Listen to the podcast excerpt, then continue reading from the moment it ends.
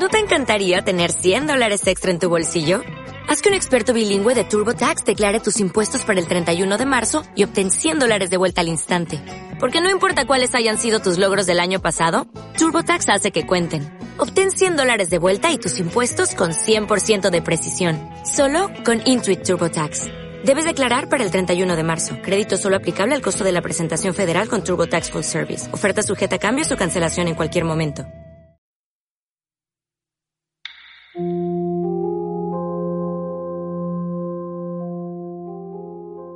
De vez en cuando, las figuras se alejaban y los círculos se quebraban, y a menudo en pleno vuelo, los hollares de un dragón echaban una larga cinta de fuego que ondulaba y flotaba un instante en el aire, repitiendo la curva y el brillo del largo y arqueado cuerpo del dragón. El mago los observó un momento y dijo, Están encolerizados. Danzan su cólera en el viento.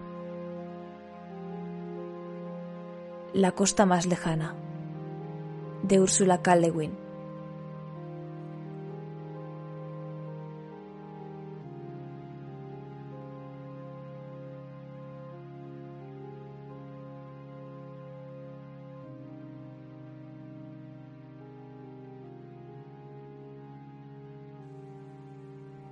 La verdad es que no sé si llegaremos a la costa más lejana o más cercana, porque desde luego en este bote en el que nos hemos embarcado, ya para empezar no hay mucho sitio. En este bote... y se parte, aquí estamos achicando agua, porque ya ha empezado, a la mínima, ha empezado a entrar de todo, ya tenemos prácticamente el océano entero en la barca, así que como no me Pues, ayudes, no vamos no, a avanzar nada, ¿eh? Que lo que pasa, el problema no es el agua, el problema es que está Gavilán. Que nos está, o sea, él es el verdadero Peso Tapón, pesado. exacto. O sea, Gavilán es el peso pesado que está haciendo que nos hundamos. Sí, sí es. Pues precisamente hoy no es buen programa para, para hundirnos, ¿eh? Porque tela. Aguanta, Gaby. Se está Aguanta, durmiendo. aguanta Gaby, tanto el Gaby del libro como el Gaby gatuno. Pero eso Joder. hablaremos en un momento porque primero tenemos que decir que a un lado, a un lado de este paquebote, de este velero en el que nos encontramos, ¿dónde prefieres estar, a babor o a estribor? Yo siempre estoy a babor. Pues a babor tenemos a la maravillosa retornando Lumac 2023, primer programa del año, ya era hora. Eleazar Herrera, arroba Eleavania. Sí. ¿Cómo estás, Eleazar? ¿Qué tal has empezado el año? Muy bien, he empezado el año fenomenal, Ander. Muchas gracias. ¿Y tú? ¿Cómo has empezado tú? Pues muy bien también, contento, contento por supuesto de que volvamos, de que estemos de vuelta, como en cada programa. Y De, de que Por volvamos, eso- de que estemos de vuelta, de que hagamos la Claro, volvación. claro, y- y- pero déjame acabar porque tengo que decir de que hagamos la retornación, pero en esta yo. retornación a estribor estoy yo, Ander Monbiela, arroba Ander Monbi en todas las redes sociales. Y este barco que nos va a guiar gracias a estos vientos de magia hacia costas más lejanas en este caso es Lumac Podcast arroba Lumac Podcast en todas las redes sociales. Todavía, a día de hoy, o sea, casi tres años después, es que no me acostumbro a las a las presentaciones. Les pones, hay tanto, tanto amor, es, es increíble, la verdad. Tanto amor como... Amor, pasión, Tanto eh, amor y pasión. jueguitos de palabras y como que- te llevo diciendo esta temporada, un poco eh, hemos descubierto que eres un poco cheesy. Iria, fuera de mi GPU. Gracias. Bueno, eso por la verdad es que no sé si esa aseveración se había hecho en Lumac en algún momento. No lo recuerdo. Ah, si pues se igual no. en voz alta. Bueno, nada, aquí Eleazar tiene teorías de que a lo mejor me paso de quesero, de cheesy, a la- al escribir, a la hora de escribir. Pero eso ya lo abordaremos en un programa sobre escritura, porque este programa va sobre escritura, pero no sobre la nuestra. No sobre la nuestra. Por fin, por fin Por seguimos con el ciclo de Terramar, que es que es que es me está encantando, es uno de mis programas favoritos. Sí, ya sé que el de escritura es mejor, pero este sin duda es mucho mejor. O sea, es que este es, este es el auténtico repaso, estas son las auténticas escrituras 201, eh, etcétera, ¿sabes? Es, es el nivel superior. Por favor. Tenía muchas ganas de que volviéramos a hablar de Terramar, de Úrsula K. y de que nos encomiáramos a hablar de la costa más lejana. Algo prácticamente nuevo en el podcast, porque es un tema que prácticamente pues, no solemos abordar. No sale nunca, la verdad. Es que es, la verdad es que es una autora desconocida para nosotros, sí hacemos esta broma siempre, ¿eh? O sea, es que y, así va a seguir. Igual que siempre, tenemos que dar también los agradecimientos a nuestro grupo de Telegram, a todas las personas maravillosas que nos escucháis desde siempre y a las nuevas que nos estáis escuchando ahora por primera vez. Y a las que nos dejáis comentarios en iBox. Eso, eso. Gracias que además este, estos programas de Lewin están obteniendo muchos comentarios en Evox y también en, en, las redes sociales de gente que pues que les está encantando porque se acaba de leer el libro y justo escucha el programa y dice cómo mola, experiencia completa, ¿no? Inmersiva. Pues nos hace muy felices y nos alegra un montón, la verdad, que lo disfrutéis así. Esperamos que hoy también sea un episodio, que este sea también un episodio donde podéis sacar muchas cosas en claro sobre la novela. Le vamos a dar caña porque tiene temas muy complejos, es como los ogros tienen muchas capas. Y es que no solo tiene capas, sino que no solo los temas son complejos, sino que incluso llega un punto en el que parece complejo seguir el hilo, seguir la odisea que en este caso se embarcan Gavilán y Arren, que son los protagonistas de, de esta novela, porque pasan por un montón de sitios. O sea, realmente este es el libro en el que descubrimos Terramar, lo grande que es Terramar.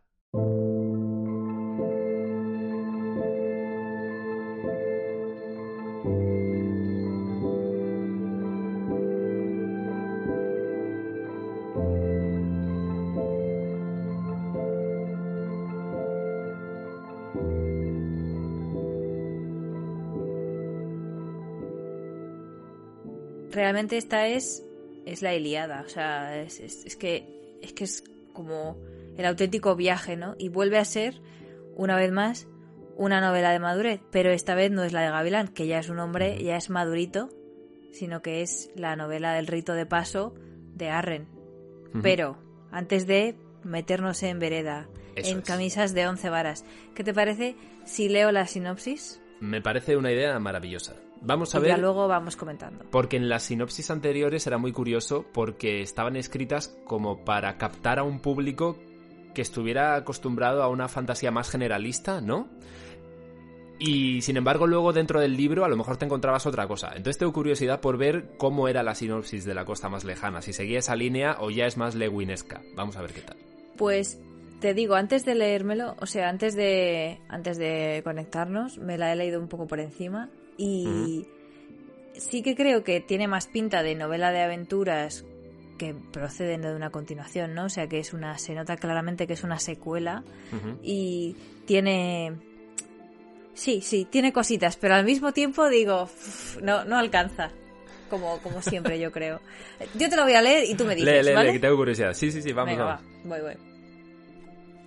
El archipiélago de Terramar sufre una grave crisis. La magia está desapareciendo. Get, el archimago, deberá abandonar su amada Rogue. He dicho Rogue, por otra parte. Rogue. Para... Otro debate. Luego, bueno, a ver. Get el archimago deberá abandonar su amada Rogue para descubrir el origen de la desgracia y restaurar el equilibrio. Junto al joven príncipe Arren, emprenderá un arriesgado viaje que los llevará hasta los confines de su mundo, hasta la costa más lejana. No quiero decir más porque creo que el siguiente, el siguiente párrafo tiene que ver con Teanu. Mm, claro, porque vienen los dos libros, ¿no? Sí, porque luego hablan de, hablan de Cerru. Claro, claro, eso Entonces no quería no quería hacer un no dice no dice gran cosa, ¿eh? pero hasta la costa más lejana, digamos, que tiene este pequeño esta pequeña sinopsis. ¿Qué, qué opinas? Curiosa sinopsis porque la sinopsis está claramente enfocada en Geth, ¿verdad? cuando la narración es lo contrario, porque está, si bien Gavilán es un pilar fundamental, la narración está prácticamente constantemente siguiendo a Arren todo el rato.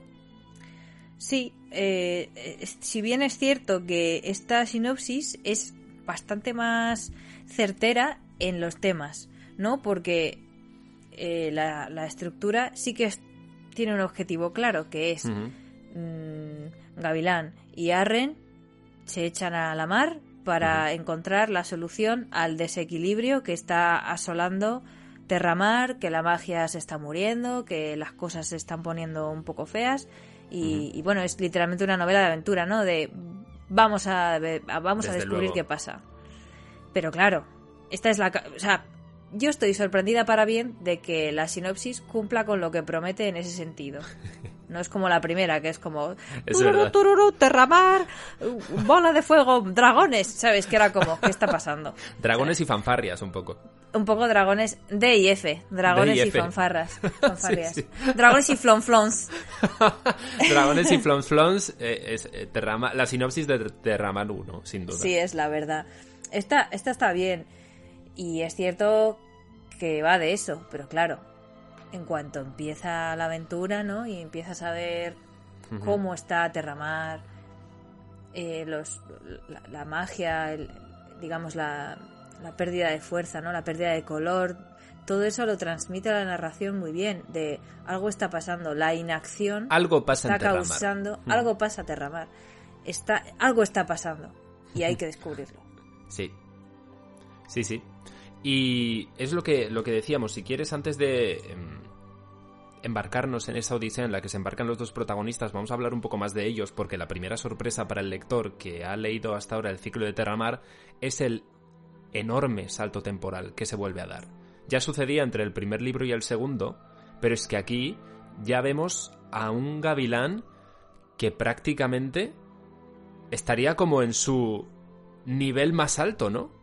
En su forma final, por decirlo así. Es literalmente eh, su final form es que además es archimago. Quiero decir, ya estaría, si ya has llegado. Sí, sí. Todo eso que soñaste en el primer libro, yo voy a ser, yo haré, no sé qué, es literalmente ahora. Eres un hombre mayor, adulto, de entrado en años, que es archimago de la escuela de magia de Rock.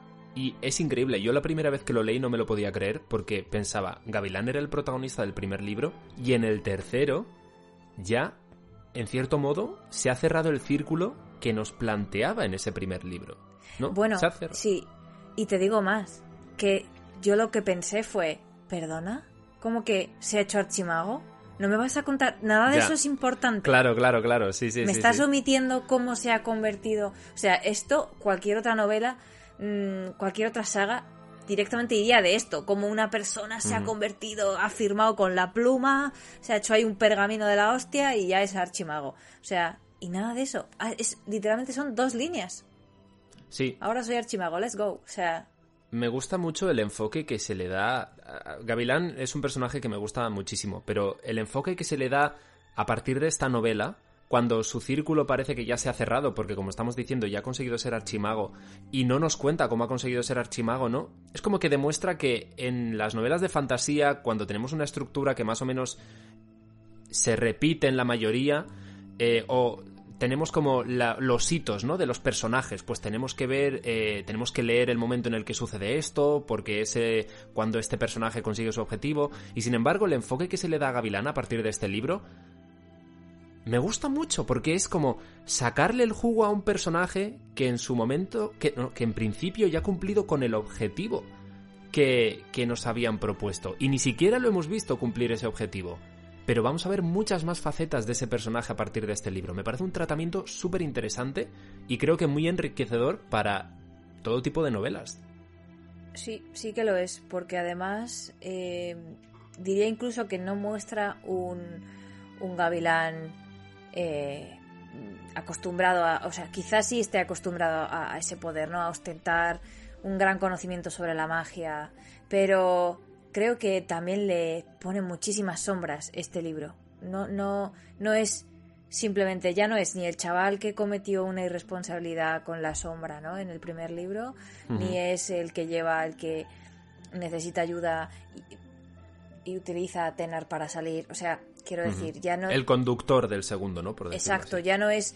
es simple, ahora es como si fuera el mentor en el tercer libro de Exacto, alguien sí. que no Sí, sí. que no necesita que cuya quest, ¿no? O sea, su razón de ser no es su viaje no está relacionado con la magia com- como tal, no nadie le está poniendo a prueba sus poderes mágicos, sino eh, es, es que va mucho más allá el potencial de cómo convertirte en un hombre y cómo convertirte en un rey Bueno, que es logre que unificar la- las islas del archipiélago. Es Quiero decir, hostia. te iba a decir, ¿quién, ¿quién es ese alguien, precisamente, no? ¿Quién es ese? ¿No será esto el retorno del rey, en cierto modo? Porque, Es que chica, la verdad. ojo, ¿eh? Arren, que es el, el- el protagonista de esta novela, de la costa más lejana, eh, como decimos, apoyado fuertemente en la presencia de Gavilán, sin ninguna duda, pero la narración constantemente sigue a Arren, que es, pues como dice Eleazar, un muchacho, un muchacho que acude pidiendo ayuda a la isla de Rogue, donde está Gavilán, haciendo sus tareas de archimago, haciendo lo que hacen los ar- archimagueando, lo que hacen los archimagos, y porque algo sucede, algo está pasando en Terramar. Entonces, debido a ello, le pide ayuda a Gavilán, Gavilán dice esto es grave, se la concede y ambos embarcan en esa travesía que nos va a llevar por muchísimas islas, porque hasta ahora solo conocíamos algunos puntos muy concretos del primer libro, eh, las islas Cargas por la parte del, segundo, el territorio Cargo, Atuán y estos sitios. Y aquí, sin embargo, lo que vamos a conocer es un montón de territorios distintos, lo que decíamos al principio, lo vasto que es Terramar, el archipiélago en sí. Sí, y también es que estaba pensando en, en- estaba pensando todo lo que has dicho, desde que desde quién es Arren, de por qué le sigue, ¿no? Que parece que le sigue una cámara justo por detrás en- la narración. Sí, Em, también el motivo, ¿no? Por el que llega a pedir ayuda a, a Gavilán, eh, a. Aguet. Y, y es que es muy fuerte, ¿no? Si te paras a pensarlo, creo que le, creo que le decía algo así como que las, la, la lengua de la creación ya care- carecía de significado y por tanto la magia se ha perdido. claro. O sea, cuando el, el nominalismo, o sea, es como el... Uf, es- lo estoy intentando hasta ordenar mi cabeza ahora mismo, porque estoy como disparadísima. Pero es muy fuerte, es muy fuerte el nominalismo en su máxima expresión, pero también en su expresión más débil. Nadie cree en nuestra palabra, por tanto la palabra deja de tener sentido, significado y muere. ¿Y qué es lo que está haciendo que muera la magia? ¿Que muera el lenguaje verdadero? El egoísmo individual. Madre mía, es que taoísmo.com, vaya. Es que no puedo Lewin más, ¿eh? vuelve a actuar, lo Es vuelve que- a hacer. Aquí ha venido a rescatarnos, la verdad, del capitalismo una vez más. Pues Es que si- este libro es maravilloso, de verdad. Es que es, es- es eso, es el libro. La Odisea, lo que estábamos comentando, no solo para el lector, sino para Lewin también. O sea, ella dice que la costa más lejana, para ella es su gran Odisea de Terramar. De hecho, ella recuerda cómo al principio, antes de empezar a escribir Terramar, ella dibujó el mapa. El archipiélago lo dibujó ella y por supuesto hizo lo que tiene que hacer Lewin antes de empezar a escribir cualquier cosa, que es nombrar todas las islas. Ahora, ¿Qué había en esas islas? ¿Cómo eran esas islas? Pues tenía una percepción más o menos de, cómo podían ser, si tenían acantilados, si eran montañosas, pero tampoco sabía mucho más, no sabía lo que sucedía en ellas, qué ciudades había, cómo eran las ciudades que había más bien. Así que, en este libro decidió averiguarlo, lanzarse a la mar junto a Arren y Gavilán y ver qué había por ahí en ese archipiélago que ella misma había construido. Me encantaría, de verdad, sé que no es posible, pero me encantaría que hubieran que hubiera habido como 300 libros de Terramar con pequeñas historias, no una enciclopedia de las islas. Es Sí. que eso hubiese sido maravilloso. Pero no podemos quedarnos con. Tendremos que quedarnos con el deseo o con las ganas de hacer un fanzine sobre ello, de momento. ¿No? Pero. Esto lo podemos comentar al final. De momento ya llevamos un fanzine de Terramar. Ya... De momento, no sabemos llevados, la verdad. Nos está gustando la experiencia. Pero o sea, que lo esta mismo- idea que tiene esto es muy interesante porque es un poco la misma forma por la que nació la costa más lejana. Porque Lewin dice que la costa más lejana nació porque siempre hay más que aprender. siempre hay más que descubrir. Y lo que la motivó a escribir La costa más lejana fue eso. Ella comparaba las islas de su archipiélago, por ejemplo, con Tenerife o Zanzíbar, porque eran lugares en los que nunca había estado y se preguntaba cómo serían o qué cosas podría aprender de ellas. Y entonces, claro, ella veía que tenía el mapa dibujado desde hacía no sé cuántos años y decía, no he estado en estas islas. Vamos a ello. Claro. A ver qué hay aquí. Es que es que está, está, es tan completo y está tan tan lleno de significados, ¿no? Porque desde esta odisea, este viaje tan vasto, que te da esa sensación de vastedad cuando están navegando y visitan todas las regiones, a mí me da una sensación de Primero de agobio, porque es como no vamos a poder pasar por todas, obviamente. es verdad. Es que eso ya está.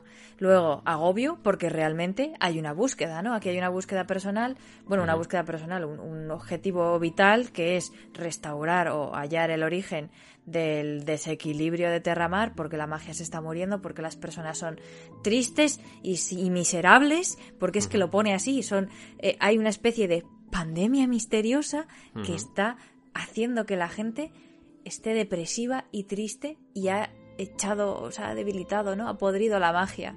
Y claro, tienes muchísima ansiedad porque realmente no es un viaje de vamos a descubrir cosas por el placer de viajar, ¿no? Sino que es todo el rato una sensación de cuenta atrás. O al menos mm, es la sensación. No hace mucho que ya te he dicho que este libro hace mucho que no me lo leo, años, pero sí que mantengo en la cabeza esa sensación de, joder, el tiempo apremia porque es que se está muriendo este sitio, este sitio tan bello y tan lleno de vida y, ahora está lleno de muerte. O sea, porque, la, mm. porque ya hemos llegado, ¿no? Aquí de la cuestión. Está la muerte como el gran tema troncal sobre el que gira la novela. Y, por, y en contrapartida, pero muy, digamos, la segunda, o sea, la otra cara de la moneda es precisamente la inmortalidad, que es, es ese deseo, el deseo humano de ser eterno y ser inmortal, es lo que acaba desencadenando esta enfermedad. Sí, me ha gustado mucho esa reflexión que has hecho sobre la impresión que da de ser una carrera contrarreloj, ¿no? Y de que todo en Terramar se está pudriendo. Porque Lewin escribió este libro después de los años 60 aproximadamente.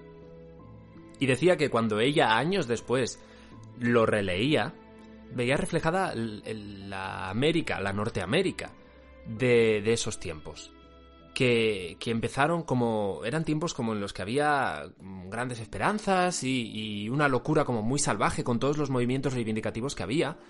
Em, para, para combatir el racismo y el militarismo que había esos años, una revolución encendida, por decirlo así, pero vio, ella, ella vivió cómo muchos de esos movimientos, poco a poco, terminaban siendo meras ilusiones o acababan siendo dependientes, y esto es, es que la forma en la que aparece reflejada en el libro y luego sabiendo que lo trasladó de esta forma es increíble, siendo dependientes de las drogas porque las drogas tienen un peso muy importante en la primera parte de la costa más lejana, que si no me equivoco es la primera parada que hacen Gavilán y Arren cuando llegan a una ciudad y tratan, bueno, es que la ciudad prácticamente es pasto de las drogas. Ah, ostras, me estoy acordando, me estaba acordando conforme lo has estado contando. Sí, sí, sí, sí, sí, es verdad que, que de hecho creo que Arren llega a hacer un momento una comparación desagradable, ¿no? que creo que llega a decir como que parece que, que la ciudad está muerta o que está llena de muertos vivientes o algo parecido. Sí, sí, de hecho este el tema de las drogas es uno de los temas que hacen que para Lewin la costa más lejana sea uno de los libros en parte em, más oscuros de, de Terramar porque ella trasladó este tema de las drogas y el esclavismo también. Porque lo que pasa directamente después de la aparición de las drogas es que Arren acaba en un barco de esclavos, como esclavo. Y, y claro, era de alguna forma el mal que Lewin veía que asolaba a su país y que lo había asolado durante tantos años.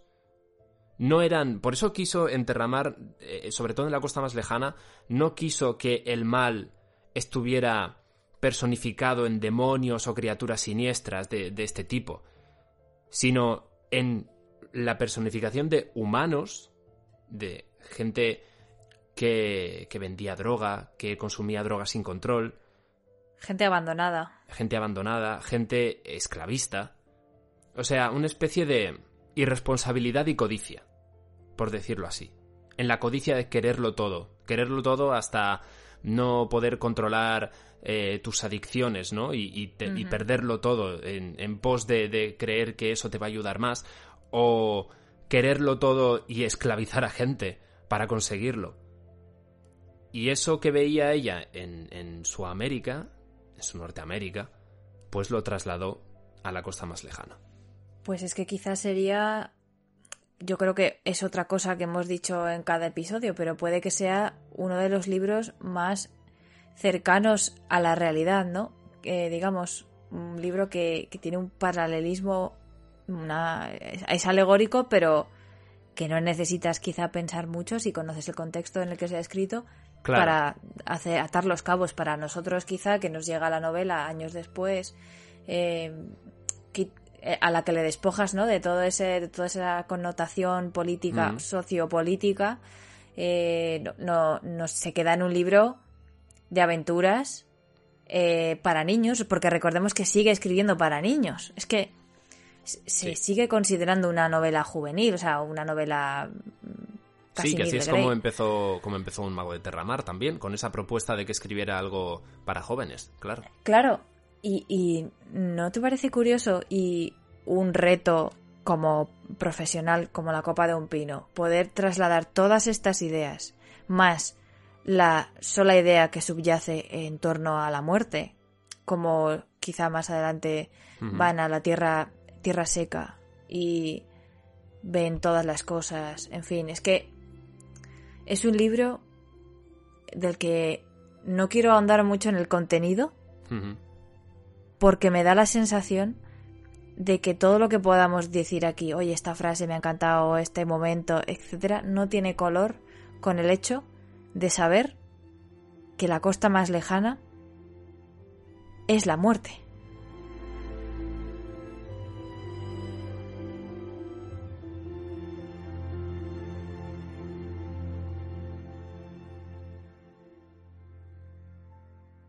Ahí está.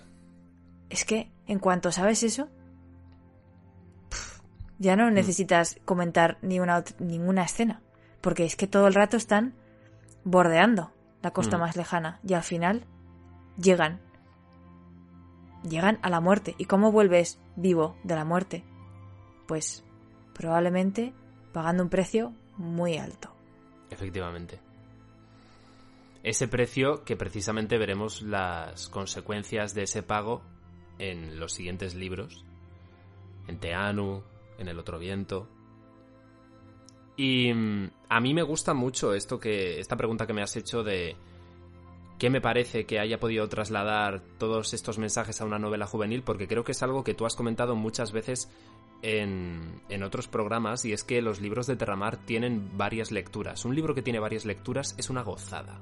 Un libro que tú puedes leer en adolescente y sacar una lectura y leerlo cuando ya eres más mayor y sacar otra distinta además de sumándole lo que sacaste cuando eras adolescente, es que es una maravilla. Es una maravilla. Y un libro que tiene todos estos elementos, como hemos comentado, eh, que además trasladaban la realidad de aquel entonces, y que mm, quiere cambiar un poco el enfoque de, pues lo que comentaba antes, ¿no? De- Del mal. No son demonios, no son monstruos, no, no, el mal está en las personas y en la codicia de las personas. Y de hecho empezamos un poco escalando de esa forma, ¿no? Porque tenemos las drogas, tenemos eh, la esclavitud y por último, lo que Lewin considera la codicia definitiva, que es lo que comentabas tú antes, Eleazar, el deseo de vivir para siempre, la inmortalidad. Desde luego que hay más egoísta que querer vivir eternamente. ¿A costa de cuántas personas o a costa de qué, no?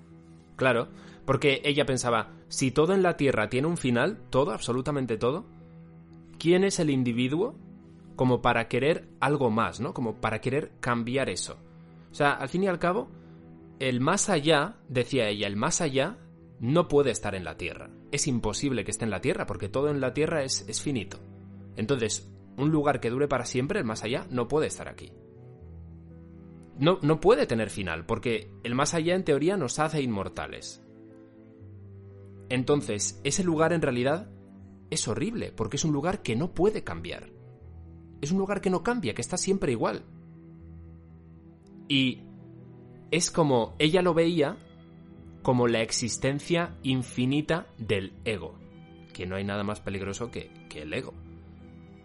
Que para ella era absolutamente terrible, o sea, comparándolo con el saber dejar marchar o dejarse ir, ¿no? En el momento de la muerte, a querer vivir para siempre, es que es como el símbolo más claro del ego que se puede encontrar. Y volvemos este eterno retorno a los conceptos básicos del budismo y del taoísmo sobre ¿no? la aceptación, no del sufrimiento, sino de la aceptación de la vida con, con sus luces y sus sombras y con su principio y con su final. Y, cómo eh, si intentas apropiarte y alargar tu vida innecesariamente o, digamos, eh, egoístamente, ¿Cuáles van a ser las consecuencias? Van a ser unas consecuencias pues brutales y van a ser unas consecuencias de mierda y no las, vas no las va a pagar una única persona. La mayor codicia que pueda albergar una persona dentro de ella, las consecuencias las van a sufrir todos los demás, no solo esa persona. No vamos a ver nunca a una persona hacerse, eh, no sé, muy rica y simplemente que disfrute de su riqueza y que deje de ser rica o no.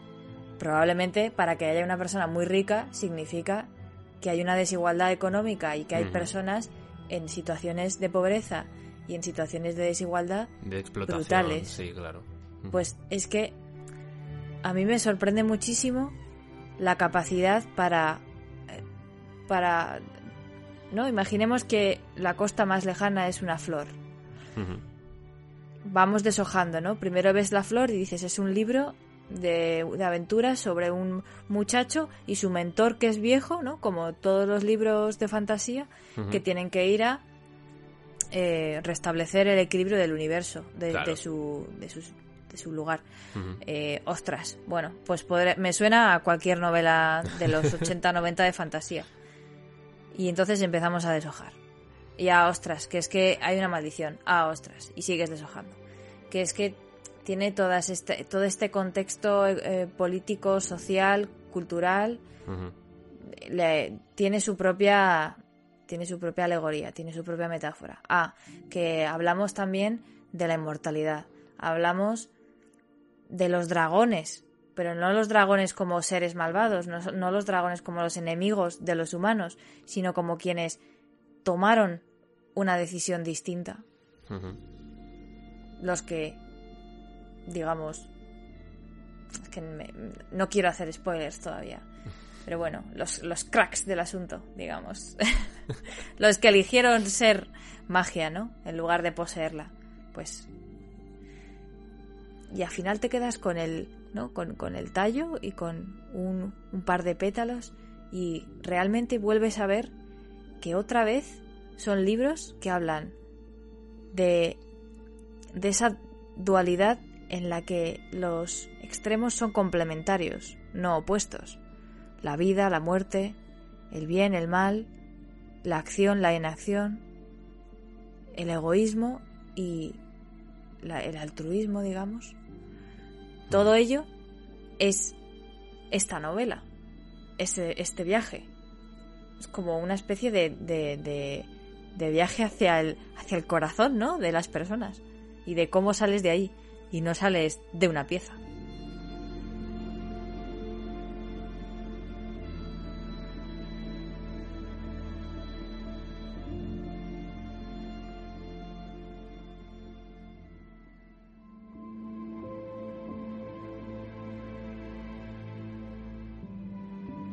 Los dragones.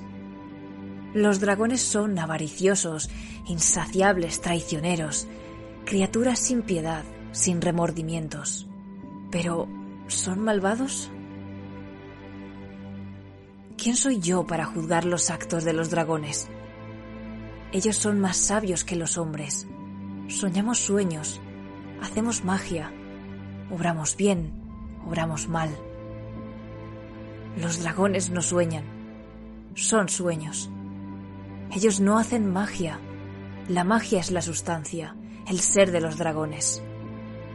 Ellos no actúan, son.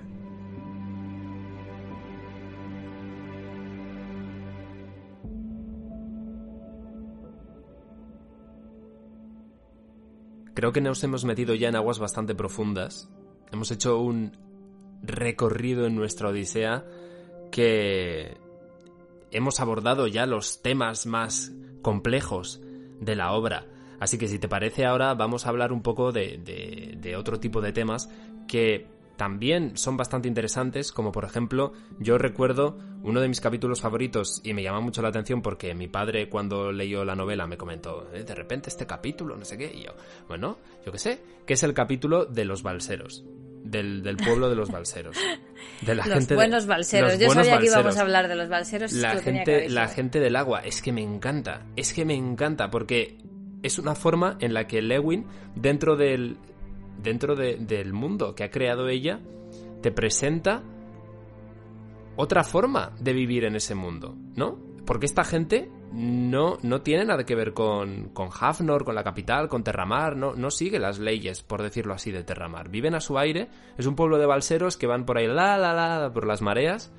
Y, y eh, me parece muy guay, me parece una forma muy guay de introducir esta idea de Mira, dentro de Terramar pasan otras cosas. Y es como este pueblo de los balseros hay un momento en el que rescatan a, a Ged y a, Arren y pasan varios días con ellos y justo coincide con la larga danza, si no me equivoco, eh, y hacen una fiesta. Me pareció un capítulo muy, muy entretenido que a lo mejor a, ciertos lectores a lo mejor les podría parecer como de relleno, ¿sabes? Hmm. Pero me parece que enriquece tanto eh, Terramar que está muy bien, es, muy guay, o sea, necesita eso también para tener vida el archipiélago.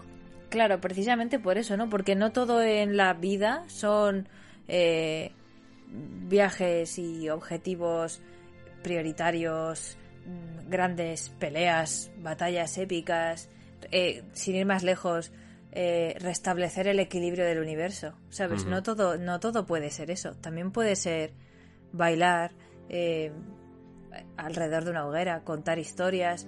Todas esas vidas también son importantes a su manera y son prioridad para las personas que lo están viviendo. Entonces, también yo creo que le pone un punto de humildad. De, oye, sí, el, punto es este, o sea, esta es la dirección, pero por favor, no dejes de observar todo lo que alrededor hace que este viaje merezca la pena. Que de hecho, por mucho, que esto es muy importante también, porque por mucho que el pueblo de los balseros tenga sus propias leyes, vaya por libre, también se ve afectado por lo que está pasando. También ellos empiezan a perder la noción de esa lengua verdadera, del habla verdadera. Joder, es que estoy... Eh, una vez más, la codicia individual afecta a todos incluso a los que están a los que podría parecer que están fuera del sistema, ¿no? O en otro sistema distinto. Hmm. Es que no dejo de pensar que en el fondo, cuando otra vez hablamos de que es el ciclo de Terramar, ¿no? No está, no es arbitrario ese nombre, porque en el fondo está volviendo a pasar lo mismo. Eh, también que fue codicioso, ¿no? Con el estudio de la magia y tuvo consecuencias. Y ahora en este tercer libro él asume el papel de Oguión, que fue su mentor, su maestro, y que, y que tuvo que aguantar que él cometiera esos errores. Y los cometió no por desconocimiento, sino por, pues eso, por egoísmo, por, por, por soberbia incluso. Y a Arren le pasa parecido, ¿no? O sea, él, él llega, en un momento dado también es tentado por, por el deseo de la inmortalidad, pero aunque más adelante se deshace de él, pero también es un chavalito que no se deja enseñar, que cree que es ya un hombre por derecho propio, ¿no? O sea, nació, nació rey casi y por tanto todo el mundo le debe pleitesía, no es, no es humilde, no es humilde de pensamiento porque sí de corazón, porque se ve la bondad en él, pero tiene que trabajar toda esa parte mental, deshacerse de deseos tóxicos y centrarse y deshojar la flor y ver lo que de verdad importa. Y es que vuelve a ser puto cíclico todo el rato. Es que es increíble. Sí que lo es, sí que lo es.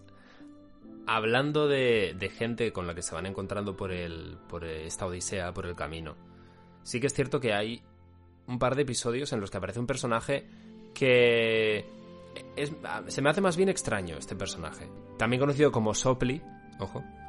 También conocido directamente como el loco. O sea, hay veces que en la narración le llama el loco.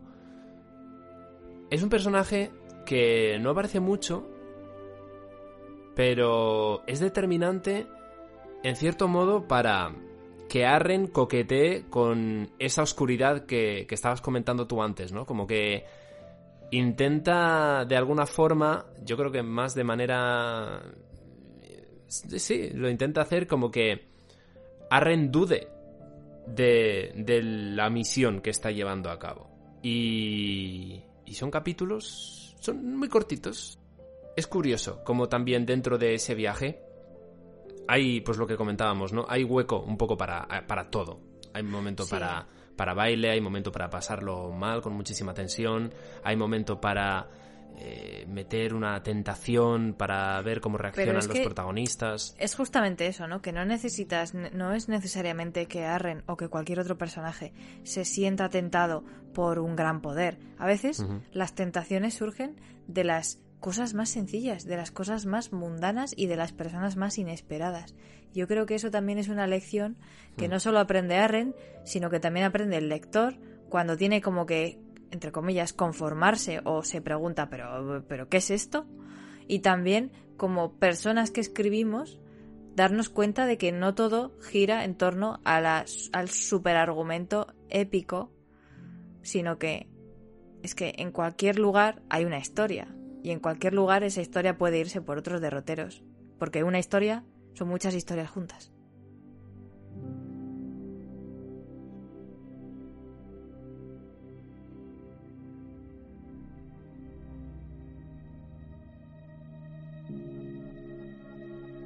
Levanen.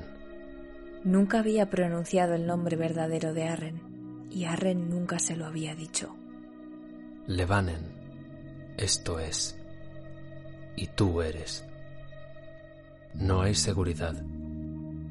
No hay fin. La palabra ha de oírse en silencio. Para que se vean las estrellas, es preciso que haya oscuridad. La danza se baila siempre sobre el sitio vacío, sobre el terrible abismo.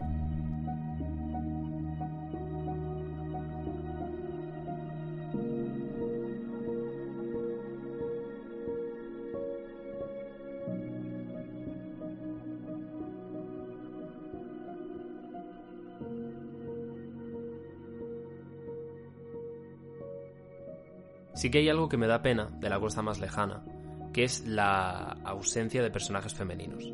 Ya, ya. Porque prácticamente todo el peso, en este caso, teníamos a, a Tenar en, en las tumbas de Atuan, un personaje maravilloso. En este caso el peso recae sobre todo en los hombres y por suerte Lewin, años después, dio un ¿eh? giro. Sí, sí, sí. ¿De, de, la costa de Teano? Sí, ¿Hay sí, muchos, sí, ¿Hay muchos años? Sí.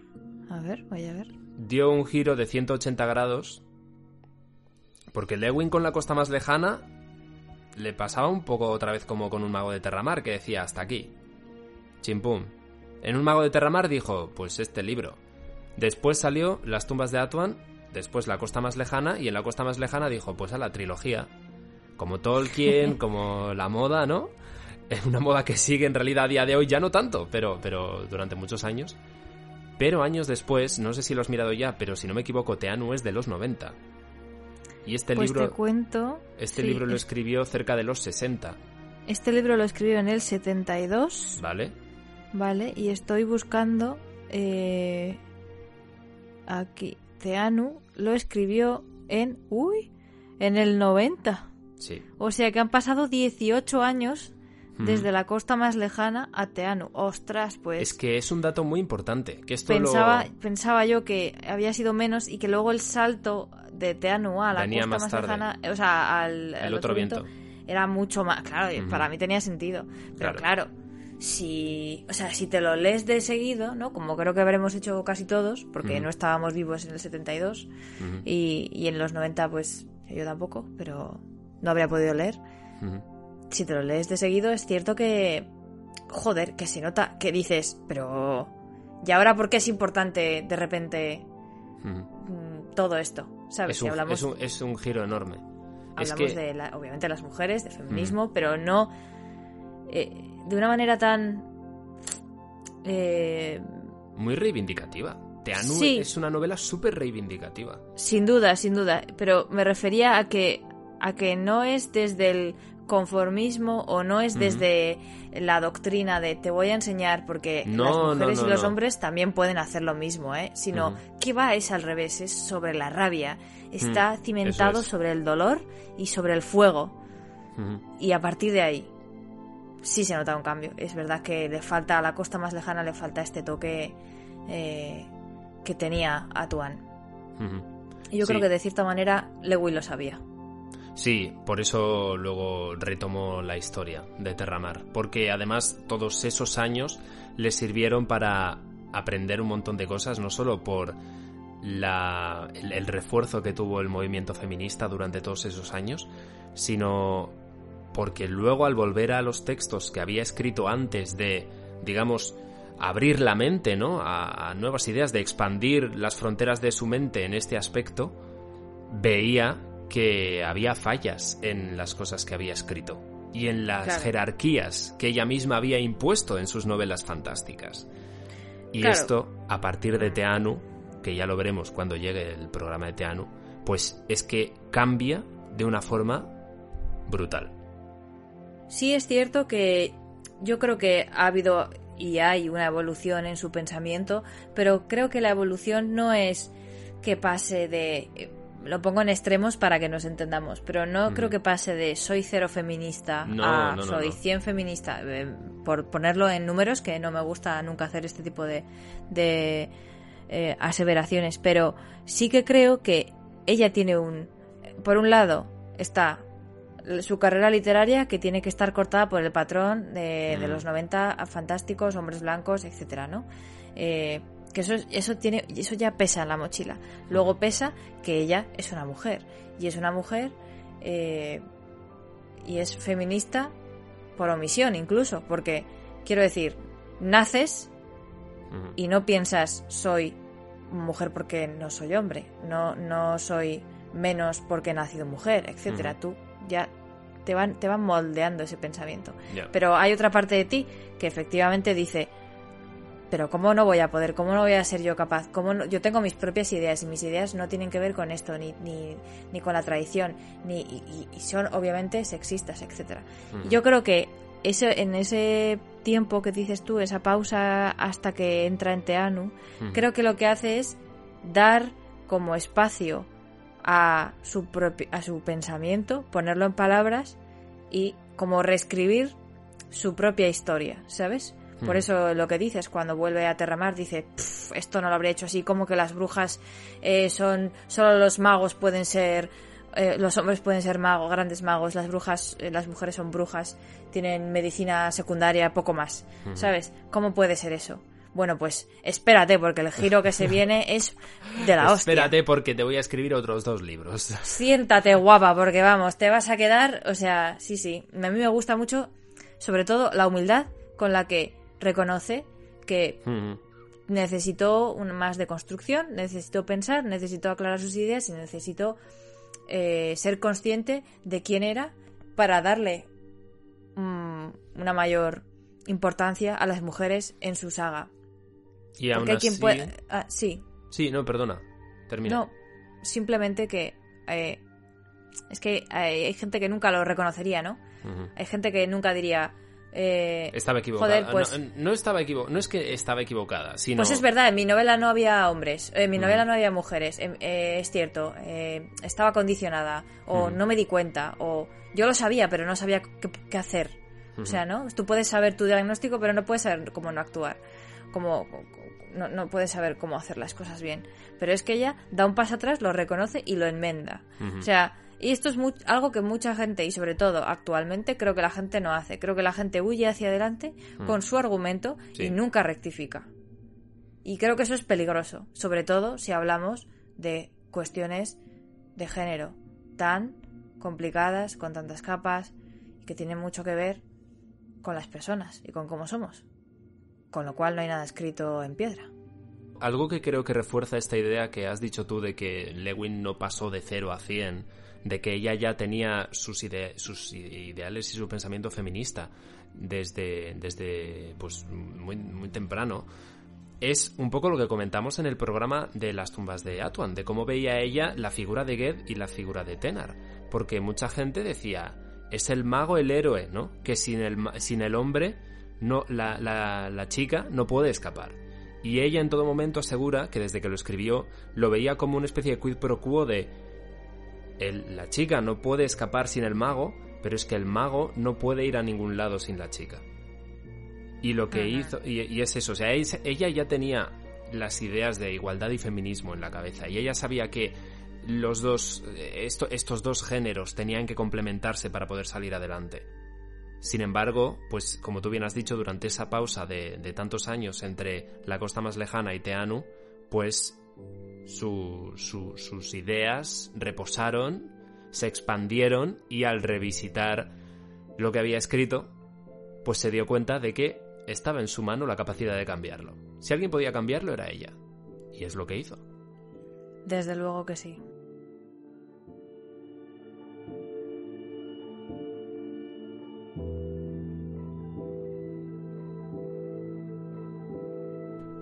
Entonces, esto que ves. Entonces, esto que ves. Esta calamidad asolando las tierras. asolando las, las artes del hombre olvidadas. Las artes del hombre olvidadas. El cantor enmudecido. El cantor enmudecido. El ojo ciego. El ojo ciego. Y entonces un falso rey reinando. Un falso rey reinando. Reinando para siempre. Reinando para siempre. Y sobre los mismos súbditos para siempre. Y sobre los mismos súbditos para siempre. No más nacimientos. No más nacimientos. No más vidas nuevas. No más vidas nuevas. No más niños. No más niños. Solo lo que es mortal engendra vida. Solo lo que es mortal engendra vida. Arren. Solo en la muerte Solo en la muerte hay renacimiento. El equilibrio. El equilibrio no es inmovilidad. No es inmovilidad, es un movimiento. Es un movimiento. Un, eterno devenir.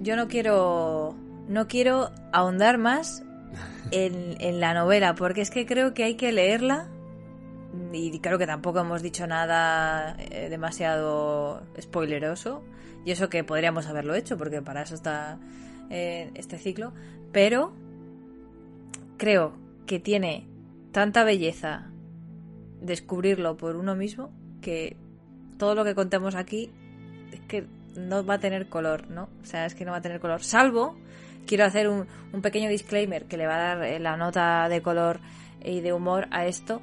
Y es que el, digamos, el eh, malo, entre comillas, no es el malo, el, el, antihéroe o uno de los señores que hace fricción en esta novela, Cobb, eh, luego es el villano también de la adaptación de Es un mago de, cuentos de Terramar. ¿no? Me parece. Es verdad, De la sí de. Ghibli, que es una soberana Sí mierda.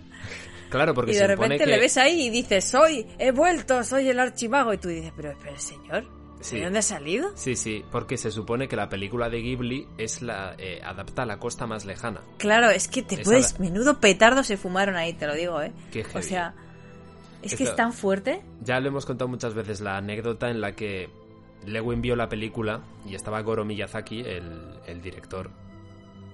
Y Goro eh, y Lewin cuando salió le dijo, me ha gustado mucho, pero ese no es, no es mi libro, pero ese no es mi Terramar.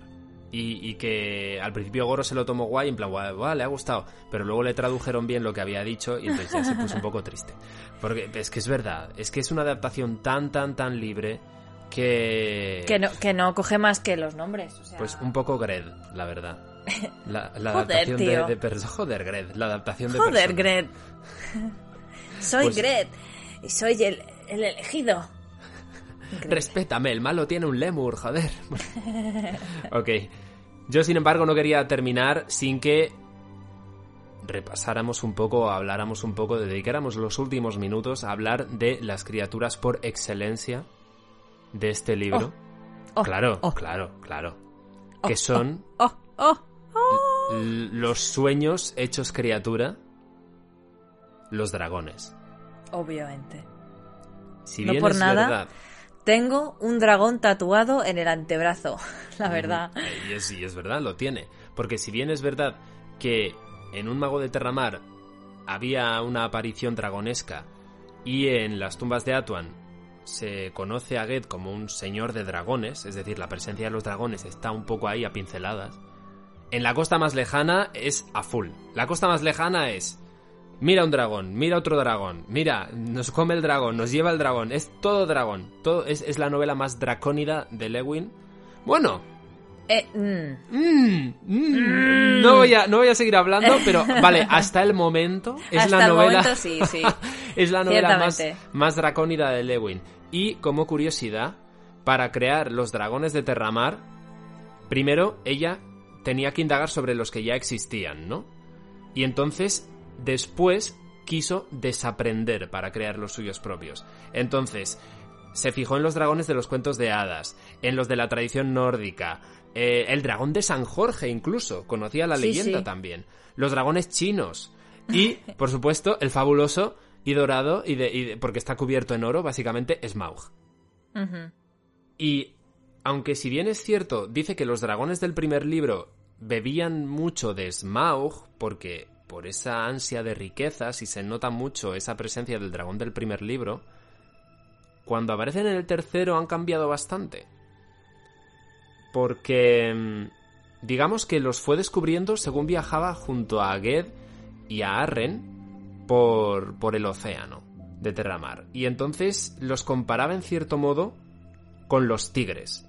Pero, por encima de todo, y esta es la clave para Lewin de los dragones de Terramar, si hay un adjetivo que define a los dragones de Terramar es hermosos.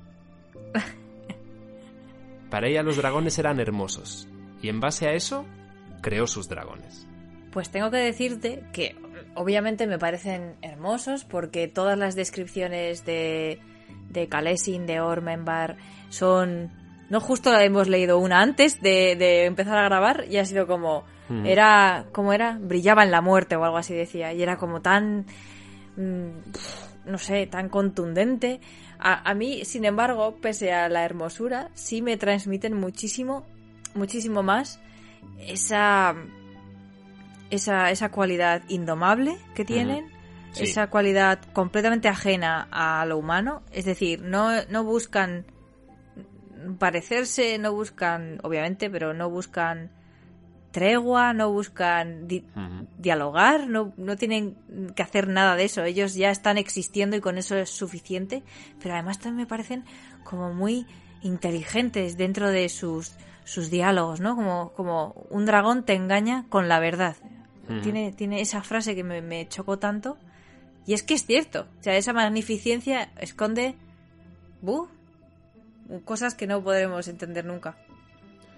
De hecho, Lewin dice que lo que le ayudó a escribir La costa más lejana, porque aunque cuando ella embarcó en esta aventura conocía el destino más o menos, o el objetivo, por decirlo así, no tenía ni idea de por dónde le iba a llevar el viento. Así que ella decía que, en cierto modo, dejó espacio para la suerte y la oportunidad de ir viendo qué surgía según iba escribiendo. No sabe decir qué fue lo que la impulsó a ello, a dejar algunas cosas al azar. Dice que podría ser una especie de coraje pasivo, una disposición a seguir y ver hasta dónde podía llegar. ¿Y qué era lo que estaba siguiendo exactamente? Pues puede que a un dragón. A un dragón volando en el viento. Qué bonito. Es que no hay nada que decir, ¿eh? Cualquier cosa que se diga después no tiene ningún sentido ya. Bueno, lo que sí podemos decir es que nosotros no sabemos si habremos seguido dragones, pero siguiendo la estela que nos ha dejado Lewin, en Lumac hemos eh, creado un fanzine llamado Vientos de Magia. Correcto. Que está disponible en Lectu con algunos relatos escritos por Eleazar y por mí, con ilustraciones de artistas distintos, cuatro artistas distintos. Y está disponible para quien quiera adentrarse un poco más en Terramar y homenajear de alguna manera a, Lewin como hemos querido hacerlo nosotros no solo con estos programas especiales, sino de una forma que pues creemos que a ella le hubiera gustado precisamente por tratarse de un fanzine, ¿no? Eleazar era una de las ideas principales a la hora de hacerlo fanzine. Hombre, fanzine a nuestro ritmo y que no tenga un espíritu capitalista ni de producción, sino de, de imaginación. Ya sabes, que la gente, que las empresas se queden con la creatividad, que nosotros nos quedamos con la imaginación, Ander. Es que qué importante es eso, ¿eh? Uf, yo cada vez que eh, estoy struggling con mi trabajo, me acuerdo de eso y me tranquilizo un poco, la verdad. Es normal. Yo, yo, me siento bastante identificado también en esta última época, en estas últimas semanas. Y pronto, como pronto se vendrá, pues el siguiente programa, que todavía no sabemos muy bien de qué irá. Por supuesto, el ciclo de Lewin que estamos haciendo volverá con Teanu. Y debo decir que también, esta última hora, está abierto ya el censo de los Ignotus, ¿vale? Los premios Ignotus, que es la eh, los premios que otorga la Asociación Española de Ciencia Ficción, Fantasía y Terror. Hemos estado dos veces nominados, two time nominees, vamos a por la tercera. Así que si queréis ayudarnos a estar un pasito más adelante de ese objetivo, pues podéis censaros ahora mismo ya en Pórtico, que es la asociación que comentaba. Pues yo creo que con tu maravilloso boletín de noticias. ha sido muy boletín, pero es que como había estas cosas. Sí. Pero bueno, me ha parecido bien, ¿eh? No te creas. ok, alguien tiene que hacerlo. Ahora tú puedes, puedes aportar, puedes comentar algo al respecto. Que compres el fanzine. Gracias. Tenemos. Eh, eh, cada fanzine viene con una pegatina súper chula de Lumage. Que es el, el logo, nuestro logo fabuloso en pegatina. Yo es que yo ya me estaba pensando, me he quedado pensando en, en Teanu, en, en todo lo que podríamos hablar, haber hablado de, de la costa más lejana, mm, sobre la mm, maduración de Arren, la inmortalidad, la muerte, los dragones, cómo todo está entrelazado y cómo se avecina todo a un final 12 años, eh, 12 años no, 18 años después. Un final que no es sino el principio también. Así que es que, madre mía, es que no sé. Es que, en fin. Ojalá volver a, a, nacer para volver a leerme estos libros por primera vez. Bueno, aunque no sea por primera vez, podrás volver a hacerlo. Con nuevas lecturas y seguro que en cada lectura sacando algo nuevo, como hemos comentado antes. Y al igual que Terramar volverá una y otra vez.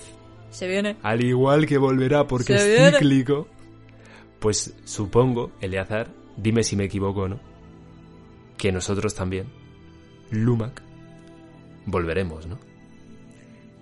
No te equivocas, Ander, porque efectivamente volveremos.